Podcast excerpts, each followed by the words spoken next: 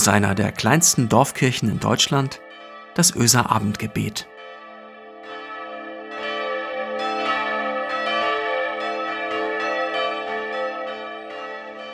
Einen schönen guten Abend und ein herzliches Hallo aus der Öser Kirche zum Abendgebet am 12.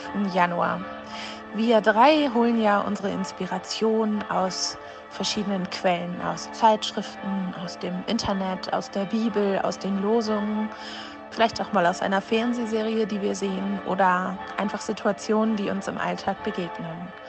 Und ich habe irgendwie Lust, mich auch mal von euch inspirieren zu lassen. Vielleicht habt ihr ein Thema, ein Schlagwort, einen Vers, einen Spruch, ein bestimmtes, äh, eine bestimmte Idee, die ihr gerne mal von uns ähm, durchgedacht hören wollt. Wenn dem so ist, dann schreibt uns das doch einfach und ich kann nicht dafür garantieren, dass es bei jedem Thema Pling macht bei uns, aber vielleicht können wir uns das ein oder andere raussuchen und mal von euch inspirieren lassen, von den Hörern und Hörern, Hörerinnen. Heute hat mich eine Geschichte inspiriert, die im Lehrtext zur Losung für den 12. Januar, also für heute steht. In der Bibel erzählt Jesus folgende Geschichte. Es gab einmal einen Hirten, der hatte 100 Schafe. Eines der Schafe war besonders neugierig und büchste aus. Anmerkung der Autorin, dieses Schaf ist mir persönlich immer das Liebste. Es lief und lief, bis es irgendwann so weit gelaufen war, dass es den Weg nach Hause nicht mehr wusste. Mittlerweile hatte auch der Hirte bemerkt, dass eines seiner Schafe fehlte. Während die anderen 99 Schafe friedlich auf der Wiese warteten, machte sich der Hirte auf die Suche nach dem verlorenen Schaf. Er suchte und suchte, bis er das Schaf endlich fand. Der Hirte war aber nicht böse, sondern freute sich riesig, nahm das Schaf Huckepack und trug es nach Hause. Als der Hirte zu Hause war, rief er seine Freunde, Freundinnen, Nachbarn und Nachbarinnen zusammen und sagte zu ihnen, Freut euch mit mir, ich habe mein verlorenes Schaf wiedergefunden. Und genauso, erzählt Jesus, ist es bei Gott. Gott will nicht, dass jemand von uns Menschen fehlt. Er liebt und beschützt jeden Einzelnen und jede Einzelne von uns. Jede und jeder ist gleich wertvoll. Diese Geschichte heute für Kinder so erzählt, ist irgendwie beruhigend in dieser Zeit. Der Gedanke, dass Gott mich auf jeden Fall sucht und findet, ist wunderschön. Denn manchmal hat man keine Kraft, sich aufzumachen. Man weiß nicht, wie es geht, zu beten, zu bitten, bei Gott auszuruhen, Gott wütend anzuschreien oder wie es geht, sich in seine Hände fallen zu lassen. Wir sagen das manchmal so, ja, fast lapidar daher und selbstverständlich. Und ich glaube, bei manchem bin ich mir selbst nicht so sicher, wie es geht oder wie ich es euch erklären sollte. Und wie gesagt, manchmal fehlt ja auch einfach die Kraft, das herauszufinden, sich auf den Weg zu machen. Dann und wann sind wir auch orientierungslos und wissen nicht mal, in welche Richtung wir schauen müssen. Wie gut ist es dann zu wissen, dass Gott uns sucht und nicht aufgibt mit der Suche. Wenn wir in die andere Richtung vor ihm weglaufen oder wir so gar nicht bereit dafür sind, dass er uns Huckepack irgendwo hinträgt. Er drängt sich nicht auf. Er zwingt niemanden zu seiner Herde dazuzugehören, aber das Angebot, das steht. Ich stelle mir vor, an einem Punkt, an dem nichts mehr geht, ich müde und kraftlos bin, lege ich mich wie ein kuscheliges Schaf hin und warte, bis Gott mich findet. Wie ich das merke, dass er mich gefunden hat? Ähm, vielleicht durch einen persönlichen und unerwarteten Trost der mir fast schon widerfährt. Oder durch einen Menschen, eine Nachricht, die fragt, wie es mir geht. Ein guter Moment bei einem Spaziergang in der Natur oder ein wohliges Gefühl im Bauch. Worte, die jemand sagt oder die ich lese und mir Kraft geben, wo ich gar nicht weiß, wo diese Kraft herkommt. Ein flackerndes Licht einer Kerze kann auch genauso ein Gefühl auslösen oder auch ein überraschender Anruf in die traurige Stille. Ich glaube, dass Gott uns so sucht und findet. Das kann bei jeder und jedem natürlich anders aussehen, denn jeder und jeder braucht das anders.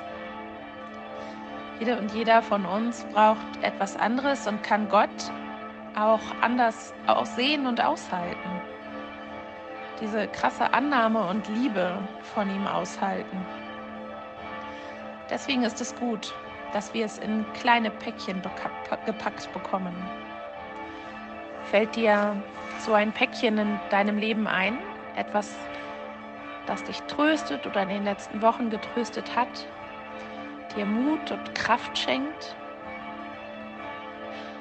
Nun ist es ja so, dass ich zum Beispiel schnell sehe, dass es Menschen nicht gut geht. Aber momentan sehen wir ja viele, viele Menschen so gar nicht. Und wenn, dann mit Maske. Das heißt, die Traurigkeit in den Augen, die kann ich vielleicht sehen.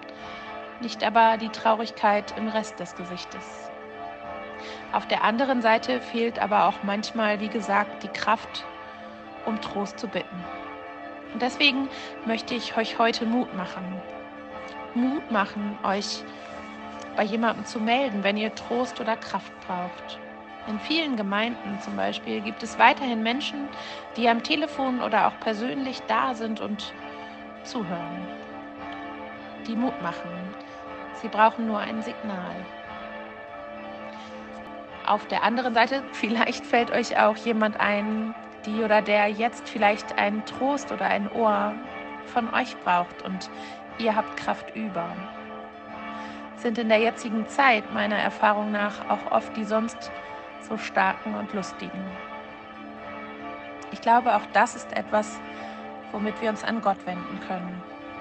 Wenn wir auf dem Herzen den Wunsch haben, jemanden zu trösten, Kraft zu teilen, dann können wir auch Gott genau darum bitten, uns einen Menschen ans Herz in unsere Gedanken zu legen, der wie ein Schaf wartend auf der Wiese liegt. Wir wünschen uns im tiefsten Innern das gefunden werden in diesen Wiesenliegezeiten, in diesen wirren Zeiten, die Sorge bereiten und den Weg zum Trost manchmal ganz schön in dem dichten Nebel legen. Lasst uns gemeinsam miteinander und füreinander beten. Gott, du guter Hirte, du treusorgende Hirtin, du suchst uns, deine Menschen. Wenn wir brav in der Herde stehen und zufrieden grasen und wenn wir durch die Gegend irren, Zeit brauchen, auf anderen Wiesen zu suchen, wir sind dir alle wichtig. Du liebst, vermisst und siehst uns alle gleich. Du lässt uns Raum und Zeit und trotzdem nicht los. Selbst wenn wir diese Liebe nicht aushalten, annehmen oder fassen können, so ist sie doch da. Wir bitten dich für Menschen, die sich verloren fühlen. Zeig du Hoffnungsworte, Trostblicke oder Wohlfühlmomente auf für neue Kraft. Ich bitte dich, dass an jeden Menschen, der kraftlos ist, irgendwer denken möge. Und dass, wo wir an unsere Grenzen kommen, du uns Huckepack nimmst, uns den Weg zeigst in eine Richtung, die gut tut. Danke, dass wir hören dürfen, dass bei dir niemand verloren ist und niemand verloren geht. Vieles, das passiert, können wir nicht verstehen.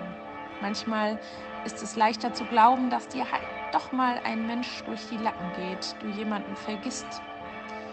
Eine müde Krankenschwester, einen einsamen Mann, der seit Tagen mit niemandem gesprochen hat, einen schwerkranken Menschen, der doch immer ein gutes Leben geführt hat, eine Frau, die einsam ihren letzten Atemzug macht, einen jungen Menschen, der plötzlich durch einen schrecklichen Unfall aus dem Leben gerissen wird. Gott, wir alle erleben Dinge, die uns auf andere Wiesen treiben. Danke, dass das okay ist.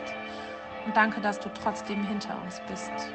Bei allem, was wir tun und bei allem, was wir lassen. Amen. Ich habe heute einen Segen für euch aus dem 17. Psalm, Verse 6 und 8. Mein Gott, nun rufe ich dich an. Ich bin sicher, du antwortest mir. Lass mich, dir ein offenes, lass mich bei dir ein offenes Ohr finden und höre mein Gebet. Bewahre uns, wie man seinen Augapfel behütet. Beschütze mich wie ein Vogel seine Jungen. Amen.